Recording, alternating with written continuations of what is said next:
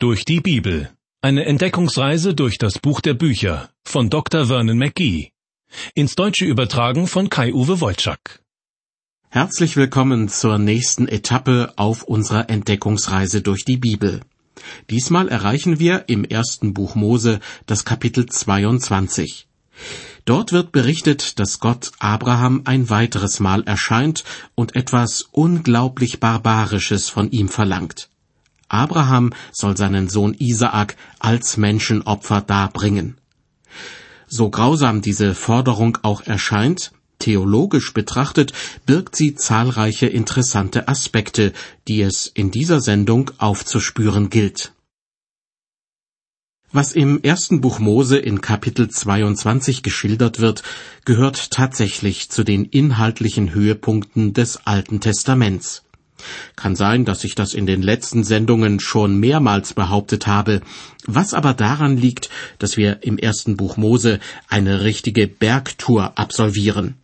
Kaum haben wir einen der vielen Höhepunkte hinter uns gelassen, also einen weiteren Berggipfel erklommen, schon geht's weiter zum nächsten. Dabei scheint das, was in Kapitel 22 passiert, zunächst der absolute Tiefpunkt der Geschichte Gottes mit den Menschen zu sein. Denn Gott fordert Abraham auf, seinen eigenen Sohn Isaak auf einem Altar als Opfer darzubringen. Erst im letzten Augenblick, als deutlich wird, dass Abraham tatsächlich dazu bereit ist, greift Gott ein und verhindert diese unglaubliche Tat. Es ist das siebte und zugleich letzte Mal, dass Gott Abraham erscheint. Nachdem Abraham, der Mann des Glaubens, auch diese ultimative Glaubensprüfung besteht, lässt Gott ihn zur Ruhe kommen. Wenn ich die zehn wichtigsten Kapitel der Bibel aufzählen sollte, dann würde ich auf jeden Fall auch Kapitel 22 aus dem ersten Mosebuch nennen. Es spielt für die weitere Menschheitsgeschichte eine große Rolle. Denn hier wird das Darbringen eines Menschenopfers nicht nur zum Thema gemacht, sondern sogar ernsthaft in Erwägung gezogen und dann aber aufs schärfste abgelehnt. Gott macht deutlich, dass einerseits ein Leben beendet werden muss, damit Gott Sünde vergeben kann. Doch niemals soll dafür ein Mensch sterben müssen, auch wenn es in anderen Kulturen damals durchaus üblich ist. Aus Gottes Sicht kann die Opferung von Tieren keine Sünde wirklich beseitigen. Ein solches Opfer ist nur ein Symbol dafür, dass ein Mensch seine Schuld eingesteht und Gott um Vergebung bittet. Und zugleich ist es eine Mahnung an den Menschen, dass die Sünde stets bittere Konsequenzen mit sich bringt. Sie merken schon, hieraus ergibt sich eine ungeheure Spannung. Einerseits muss Sünde bestraft werden, aber niemals indem ein Mensch geopfert wird. Tiere können als Opfer dargebracht werden, aber dadurch wird die Sünde nicht wirklich aus der Welt geschafft. Welche Lösung gibt es aber dann für dieses Dilemma? Gott hat dafür einen ungewöhnlichen Weg gefunden. Er war bereit, seinen eigenen Sohn zu opfern. Im Unterschied zu Abraham hat er es wirklich getan. Paulus schreibt im Römerbrief, ist Gott für uns, wer kann wider uns sein, der auch seinen eigenen Sohn nicht verschont hat, sondern hat ihn für uns alle dahingegeben. Wir können uns vorstellen, was Abraham empfunden hat, als er seinen eigenen Sohn als Opfer darbringen sollte. Diesen Schmerz hat auch Gott empfunden, als er Jesus Christus ans Kreuz gehen ließ. Wenn wir als Christen das Alte Testament lesen, finden wir dort viele Andeutungen und Prophezeiungen, die auf Jesus Christus hinweisen. Die Geschichte von Abraham, der beinahe seinen eigenen Sohn opfert, gehört für mich zu den besonders ergreifenden Beispielen. Aber auch Jesaja 53 mit dem eindrücklichen Satz, für wahr, er trug unsere Krankheit und lud auf sich unsere Schmerzen. Oder Psalm 22, der ebenfalls mit dem Leiden Christi in Verbindung gebracht wird. Dort heißt es unter anderem, ich kann alle meine Knochen zählen, sie aber schauen zu und sehen auf mich herab. Sie teilen meine Kleider unter sich und werfen das Los um mein Gewand. Die Opferung von Isaak, die im letzten Moment von Gott verhindert wurde, wird auch im Neuen Testament mehrmals erwähnt. Da geht es um das Gerechtsein vor Gott. Jakobus und Paulus äußern sich dazu und scheinen sich zu widersprechen. Im Jakobusbrief Kapitel 2 heißt es, ist nicht Abraham, unser Vater, durch Werke gerecht geworden, als er seinen Sohn Isaak auf dem Altar opferte? Dagegen heißt es im Römerbrief Kapitel 4, ist Abraham durch Werke gerecht, so kann er sich wohl rühmen, aber nicht vor Gott. Denn was sagt die Schrift? Abraham hat Gott geglaubt, und das ist ihm zur Gerechtigkeit gerechnet worden. Die Frage ist also, warum wurde Abraham von Gott zu den gerechten Menschen gezählt? Jakobus sagt, durch gute Werke ist er gerecht geworden. Paulus hält dagegen, sein Glaube hat Abraham gerecht gemacht. Was ist nun richtig? Nun, beide haben recht, denn Jakobus spricht über Menschen, die Jesus Christus bereits nachfolgen und gibt ihnen Anregungen, wie sie dem Glauben gemäß ihr Leben gestalten können. Als Beispiel nennt er Abraham. Abraham war bereits ein gläubiger Mensch, als er Gott gehorsam war und die Opferung Isaaks vorbereitete. Dieses gehorsame Handeln bezeichnet Jakobus als gerecht werden durch gute Werke. Anders der Apostel Paulus. Er spricht über Menschen, die noch nicht Jesus Christus nachfolgen. Sie sollen sich an Abraham ein Beispiel nehmen, der Gott glaubte und sich ihm anvertraute. Durch den Glauben ist er gerecht geworden. Wenn man beides als gerecht werden bezeichnet, dann hat sich Abraham gleich mehrfach in seinem Leben als gerecht erwiesen. Paulus spielt darauf an, dass Abraham den grundsätzlichen Entschluss fasste, Gott nachzufolgen. In bestimmten Situationen ist Abraham zwar kläglich gescheitert, aber das änderte nichts an seiner festen Absicht, Gott zu gehorchen. Als er dann eines Tages von Gott aufgefordert wurde, seinen eigenen Sohn zu opfern, hat er sich auch in dieser schwierigen Einzelsituation als gehorsam erwiesen. Und darauf spielt Jakobus im Neuen Testament an. Jetzt wird es aber allerhöchste Zeit, den Bibeltext zu lesen, um den es in dieser Sendung geht. Im ersten Buch Mose Kapitel 22 wird berichtet, Nach diesen Geschichten versuchte Gott Abraham und sprach zu ihm, Abraham. Und er antwortete, Hier bin ich. Und er sprach, Nimm Isaak, deinen einzigen Sohn, den du lieb hast, und geh hin in das Land Moria und opfere ihn dort zum Brandopfer auf einem Berge, den ich dir sagen werde. Ob die Ausdrucksweise Gott versuchte Abraham hier wirklich sinnvoll ist, darüber lässt sich streiten. Versuchen, das hört sich fast schon wie verführen an. Abgesehen von der Lutherbibel heißt es darum in den meisten anderen Bibelübersetzungen Gott prüfte Abraham oder Gott stellte Abraham auf die Probe. Das scheint mir im heutigen Sprachgebrauch die Sache besser zu treffen. Denn Gott stellt Menschen auf die Probe, um ihren Glauben zu prüfen. Aber er verführt niemals zum Bösen. Im Jakobusbrief wird ausdrücklich klargestellt, niemand sage, wenn er versucht wird, dass er von Gott versucht werde, denn er selbst versucht niemand. Die Prüfung, die Gott Abraham auferlegt, hat es allerdings in sich. Gott verlangt von ihm, seinen einzigen Sohn zu opfern. Wenn Sie dabei einen schüchternen Jungen vor Augen haben, der während der ganzen Vorbereitung für das Opfer gar nicht so richtig kapiert, um was es geht, dann liegen Sie allerdings falsch. Direkt im Anschluss von Kapitel 22 wird gesagt, dass Sarah im Alter von 127 Jahren stirbt. Zu diesem Zeitpunkt ist Isaak 37 Jahre alt, denn er wurde geboren, als Sarah 90 war. Daraus kann man schließen, dass Isaak ungefähr 30 oder 33 Jahre alt gewesen sein muss, als sein Vater ihn opfern sollte. Als Bibelleser fällt mir natürlich sofort ein anderer Sohn ein, der auch in diesem Alter dem Opfertod ins Auge sah. Jesus Christus. Und auch was die Väter dieser beiden Söhne betrifft, gibt es eine Parallele. Zu Isaaks Vater wird gesagt, nimm Isaak deinen einzigen Sohn, den du lieb hast, und opfere ihn.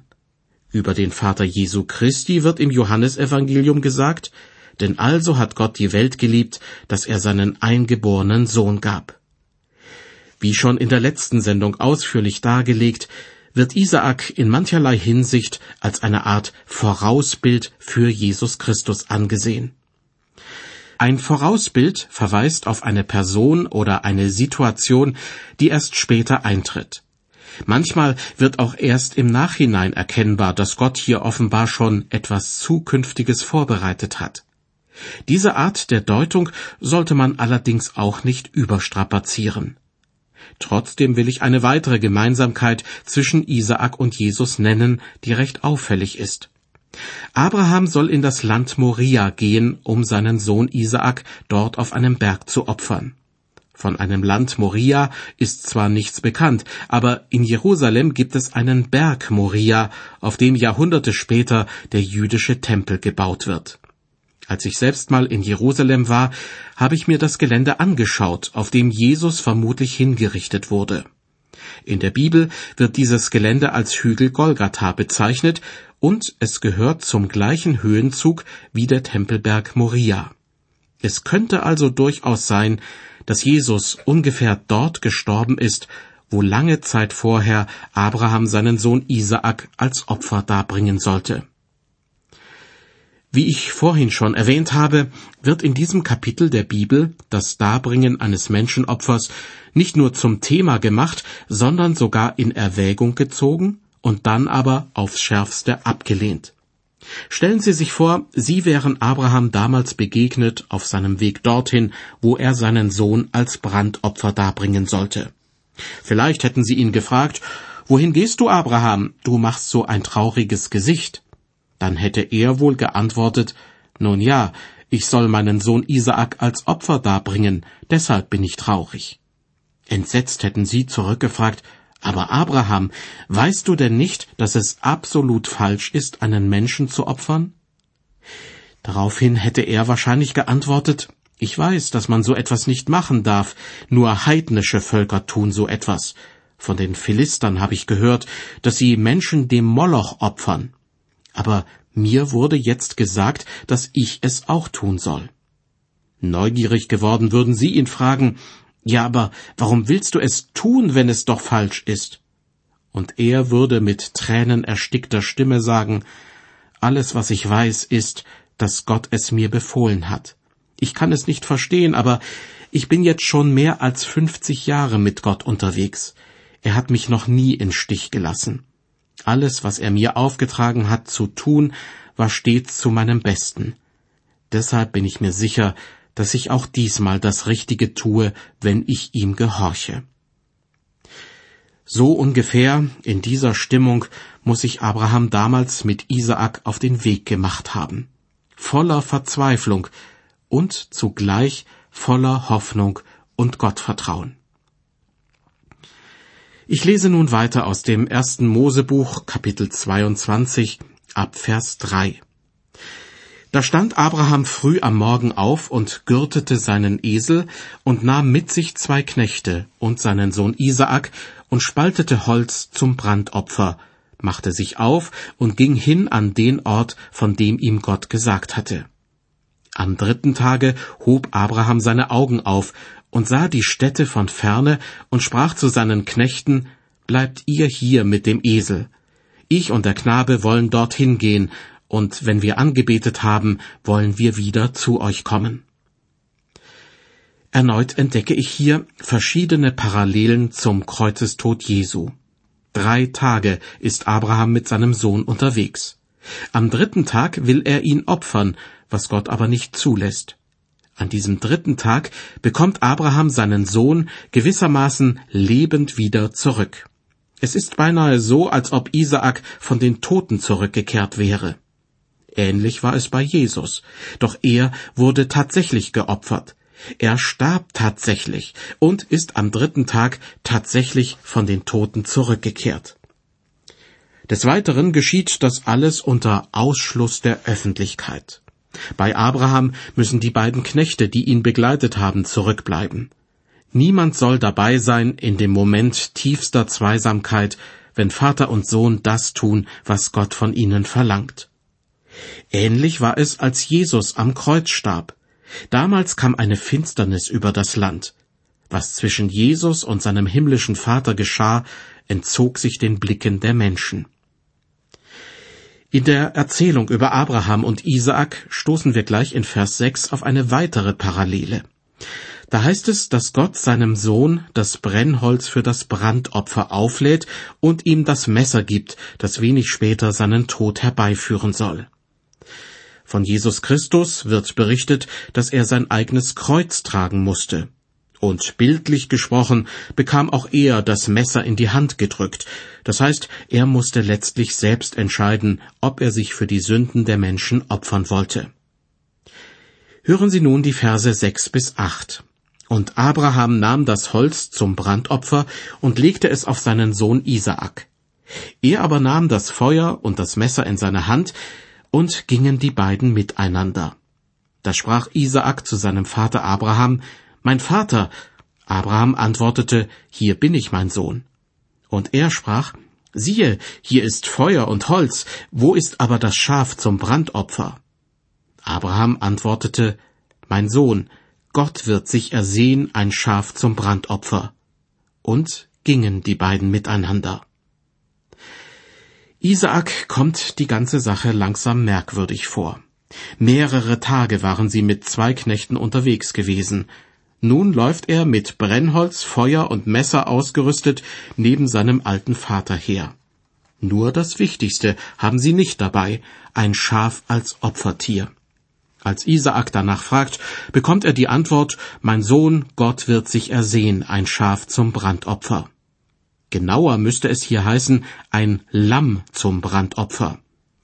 In Vers 13 wird dann tatsächlich berichtet, dass sich ein Tier in einer Hecke verfängt und anstelle von Isaak geopfert wird. Aber es handelt sich nicht um ein Lamm, sondern um einen Widder, also einen ausgewachsenen Schafbock mit Hörnern. Für einen Menschen des 21. Jahrhunderts, der in einer Werkstatt oder einem Büro arbeitet, mag diese Unterscheidung nicht wichtig sein. Abraham jedoch besaß jede Menge Vieh und kannte sich aus. Die Frage ist deshalb, ob er sich geirrt hat, als er sagte, Gott wird sich ersehen ein Schaf bzw. ein Lamm zum Brandopfer. Ich glaube nicht, dass Abraham sich geirrt hat, sondern es war eine Prophezeiung, die etwa 1900 Jahre nach Abraham in Erfüllung ging. Denn als Johannes der Täufer Jesus begegnete, sagte er zu ihm, siehe, das ist Gottes Lamm, das der Welt Sünde trägt.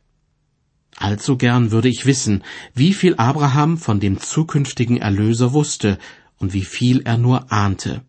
Aber das wird wohl sein Geheimnis bleiben. In dem alttestamentlichen Bericht über ihn und Isaak heißt es in den Versen neun und zehn, und als sie an die Stätte kamen, die ihm Gott gesagt hatte, baute Abraham dort einen Altar und legte das Holz darauf und band seinen Sohn Isaak, legte ihn auf den Altar oben auf das Holz und reckte seine Hand aus und fasste das Messer, dass er seinen Sohn schlachtete. Wie ich vorhin schon ausgeführt habe, war Isaak kein kleiner Junge mehr, sondern ein gestandener Mann von über dreißig Jahren. Für ihn wäre es eine Kleinigkeit gewesen, seinen alten Vater zu überwältigen und sich aus dem Staub zu machen. Aber er tut es nicht, sondern wartet in kindlichem Gehorsam, was geschehen wird. Nicht mein Wille, sondern dein Wille geschehe, hätte Isaak passenderweise zu seinem Vater sagen können. Aber sicher kennen Sie diesen Satz. Jesus hat ihn gesagt, bevor er ans Kreuz gegangen ist. Erneut zeigt sich hier also, dass die geplante Opferung Isaaks ein bildhaftes Geschehen war für den späteren Opfertod Jesu. Wenn wir uns in Abrahams Lage versetzen, kann man wohl sagen, dass er gerade die größte Krise seines Lebens durchmachte. Gott hatte ihn schon durch viele Krisen hindurchgeführt und ihn dadurch auf die Probe gestellt. Als er seine ganze Verwandtschaft in Ur in Chaldea zurücklassen musste, war das gewiss ein schwerer Schritt. Glücklicherweise lebte zu dieser Zeit sein Neffe Lot unter seinem Dach, den er wie einen Sohn liebte.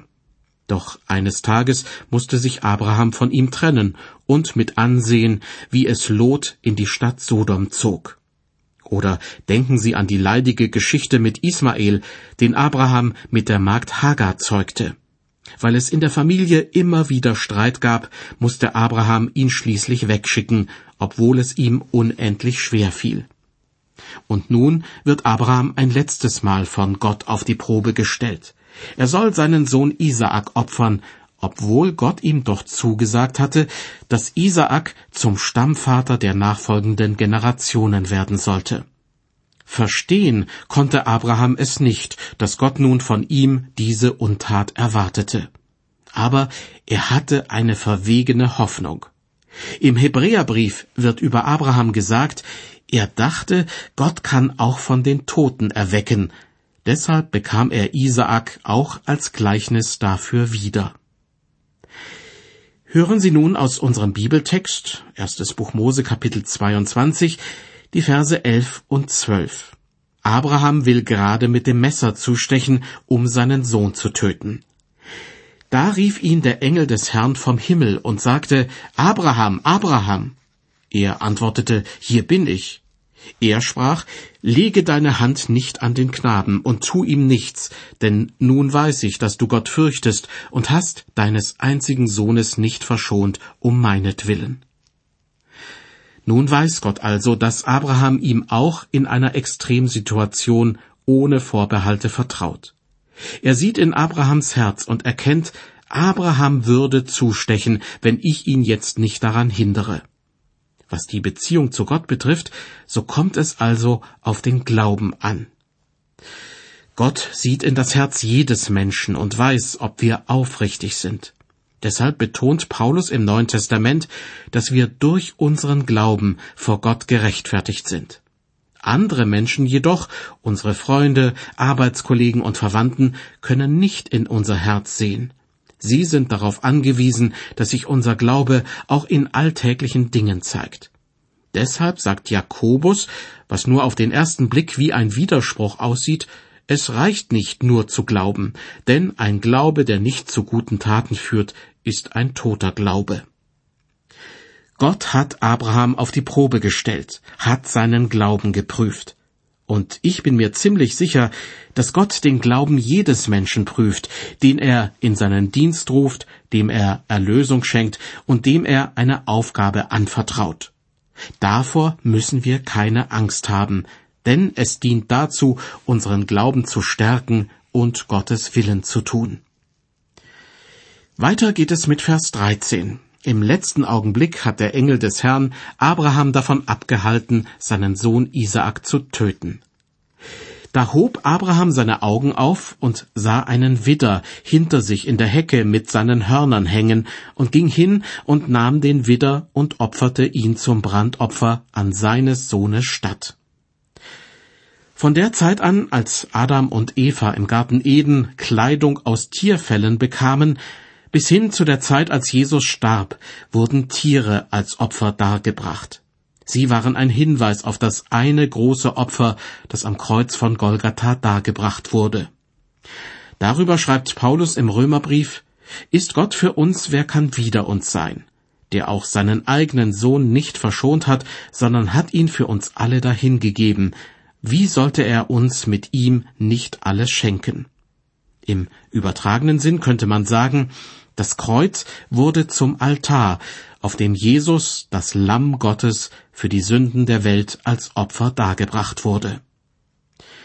Zurück zu Abraham und Isaak. In Vers 14 heißt es, Und Abraham nannte die Stätte der Herr sieht. Daher man noch heute sagt, auf dem Berge, da der Herr sieht. Abraham gibt der Stelle, an der er beinahe seinen Sohn geopfert hätte, den Namen Yahweh Jireh, der Herr sieht. Das bedeutet in diesem Zusammenhang, dass Gott sich kümmert um Abraham und seinen Sohn Isaak. Sollte dieser Platz auf dem Berg tatsächlich zu dem Höhenzug gehören, auf dem später König Salomo den Tempel baute und auf dem noch viel später Jesus Christus gekreuzigt wurde, dann bekommt dieser Name Yahweh Jireh, der Herr sieht, eine noch umfassendere Bedeutung. Gott sieht die Sündhaftigkeit der Menschen und kümmert sich um sie. Er opfert seinen eigenen Sohn, damit alle, die an ihn glauben, ewiges Leben haben. Weiter geht es mit den Versen 15 bis 18. Und der Engel des Herrn rief Abraham abermals vom Himmel her und sprach, Ich habe bei mir selbst geschworen, spricht der Herr, weil du solches getan hast und hast deines einzigen Sohnes nicht verschont, will ich dein Geschlecht segnen und mehren wie die Sterne am Himmel und wie den Sand am Ufer des Meeres. Und deine Nachkommen sollen die Tore ihrer Feinde besitzen. Und durch dein Geschlecht sollen alle Völker auf Erden gesegnet werden, weil du meiner Stimme gehorcht hast. Aus heutiger Sicht mutet die Ausdrucksweise in diesen Versen etwas seltsam an. Abraham hat seinen Sohn ja nicht getötet, Trotzdem heißt es hier, weil du deinen einzigen Sohn nicht verschont hast. Doch offenbar war der feste Entschluss Abrahams, es zu tun, vor Gott genauso viel wert. Auch ist hier vom einzigen Sohn die Rede, obwohl Abraham auch noch einen älteren Sohn hatte, nämlich Ismael. Doch in Gottes Augen zählte nur Isaak als richtiger Sohn, weil er die Segenslinie in der Familie Abrahams weiterführte. Abgesehen davon macht die eigentümliche Ausdrucksweise den Bezug zum Neuen Testament deutlich. Von Jesus wird gesagt, dass er der Eingeborene, also der einzige Sohn Gottes ist. Und ihn hat Gott tatsächlich nicht verschont, sondern hat ihn für uns alle dahingegeben, wie Paulus es ausdrückt. Wer an ihn glaubt, bekommt ewiges Leben geschenkt. Die Geschichte von Abraham und seinem Sohn, den er beinahe geopfert hätte, sie enthält gewissermaßen die Botschaft des Evangeliums, obwohl sie nicht im Neuen, sondern im Alten Testament steht. Und diese Botschaft lautet, Gott möchte nicht, dass Menschen verloren gehen. Deshalb wird er jemanden schicken, der ihre Sünden auf sich nimmt. Ich danke Ihnen ganz herzlich für Ihr Interesse und verabschiede mich bis zur nächsten Ausgabe der Sendereihe durch die Bibel.